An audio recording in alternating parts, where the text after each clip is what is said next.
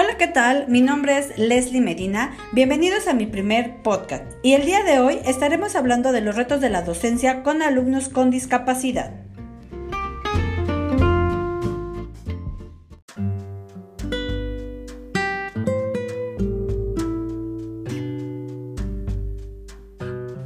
Pues hablamos acerca de los retos que se enfrentan los docentes con alumnos con discapacidad. Actualmente en nuestro país pasa por una fase de transformación social, política, económica, enfrentándose a esta nueva realidad. La educación es parte de cambios y esto se manifiesta en su nuevo marco legal. En función del docente se han proporcionado diversas alternativas, acogiéndose a las normativas, cambios, modificaciones de contenidos.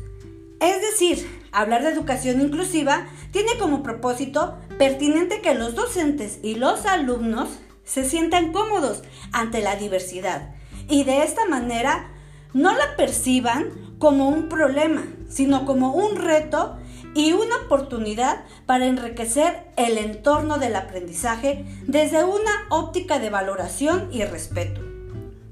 Uno de los desafíos mayores de la educación es lograr que los alumnos y alumnas tengan aprendizajes y que estos a su vez sean significativos y así potenciar sus capacidades para su intersección en la sociedad.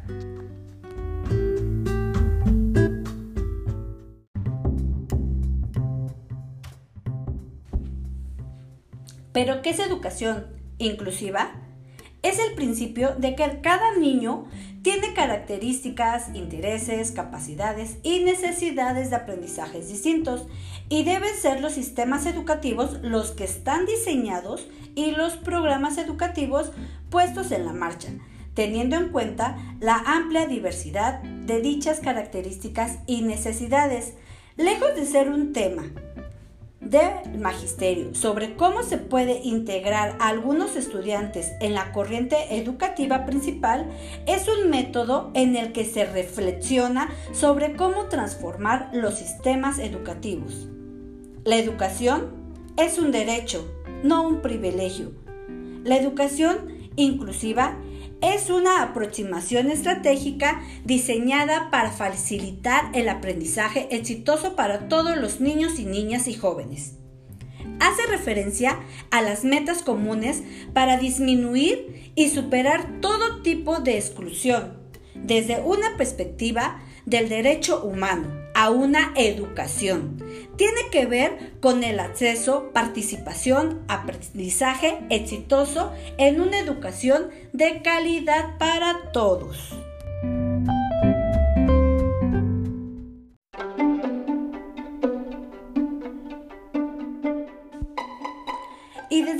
Los expertos, consideran que no solo se debe promover la inclusión en el sistema educativo, sino también promover la inclusión en un proceso de aprendizaje, es decir, la práctica educativa en el aula, que atiende y respeta la diversidad, se centra en el proceso de enseñanza-aprendizaje.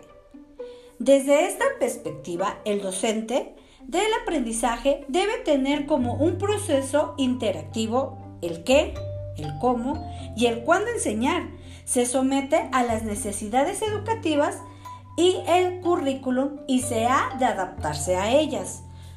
Yo creo que se ha avanzado mucho en el proceso de la inclusión en los procesos de enseñanza-aprendizaje, aunque desde mi punto de vista aún no se ha sistematizado este proceso.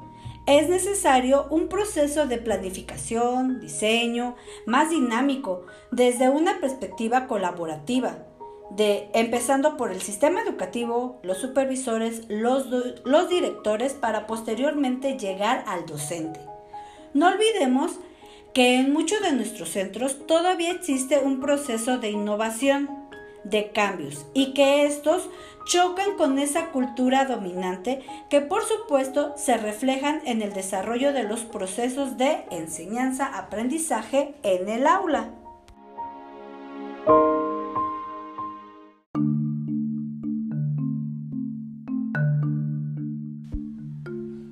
Hablar acerca de la combinación con la innovación y la creatividad de este tipo de alumnos con discapacidad, yo creo que en cuanto a las necesidades educativas especiales asociadas o no a esta discapacidad que se refieren, hay que adaptar temporalmente o pertinente este tipo de aulas que les permita acceder a un servicio de calidad de acuerdo a sus condiciones, para que así los jóvenes puedan aportar estas necesidades o este tipo de ideas que ellos traen y que deben ser atendidos sin ninguna exclusión.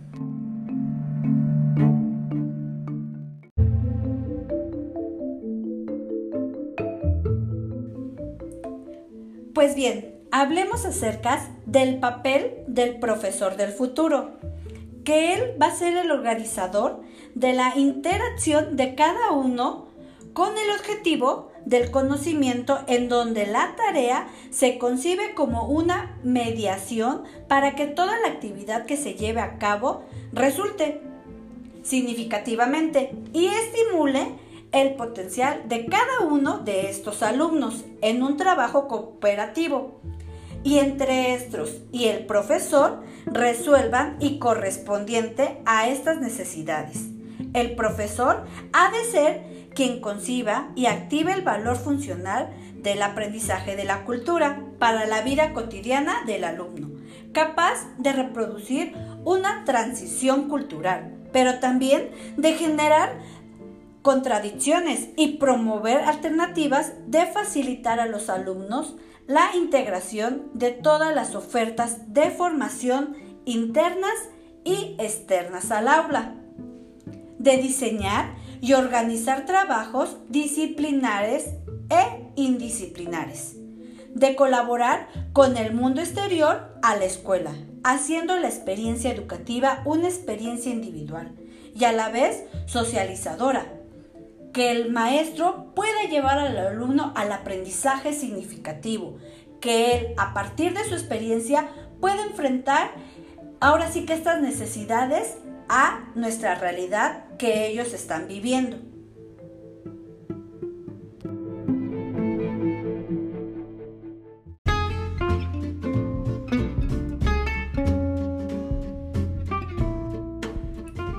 Pues bueno, para concluir, yo creo que son muchos los retos en el cual el docente pues está basado en gran carga de dificultad.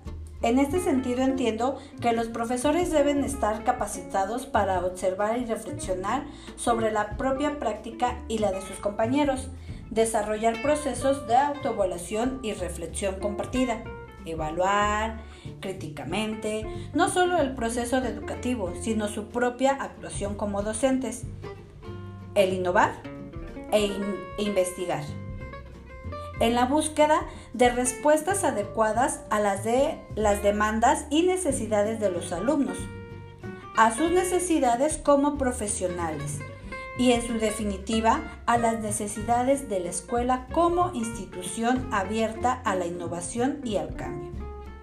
Trabajar en equipo, entendiendo este como elemento nuclear en el desarrollo profesional basado en la colaboración y la cooperación, en generar y promover actitudes positivas hacia la inclusión.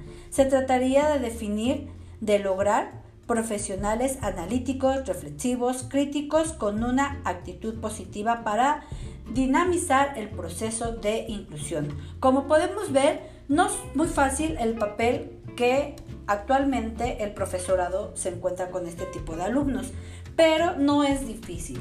Si nosotros ponemos nuestro granito de arena, podemos llevar a cabo esta educación inclusiva. Y sobre todo es que se le debe de enseñar a estos niños a ser independientes. De alguna manera, también inculcarles a los padres de familia que deben aprender a platicar con ellos, tenerles tiempo y dedicar un espacio y horario que en estos puedan ellos experimentar y sobre todo facilitarles a ellos esta comunicación y conseguir una buena madurez de autonomía en la resolución de conflictos y problemas, porque en nuestra vida cotidiana los pequeños necesitan esa parte de apoyo, de parte del profesor, pero también de parte de los padres de familia. Debe de haber un equilibrio emocional y sobre todo esta parte colaborativa. Si todos ponemos nuestro granito de arena, se puede lograr. Y recuerda, la belleza del universo no es solo la unidad de la variedad, sino también la diversidad de la unidad. No eres lo que logras, eres lo que superas. No se trata de tener derechos a ser iguales, sino de tener igualdad de derecho a ser diferentes.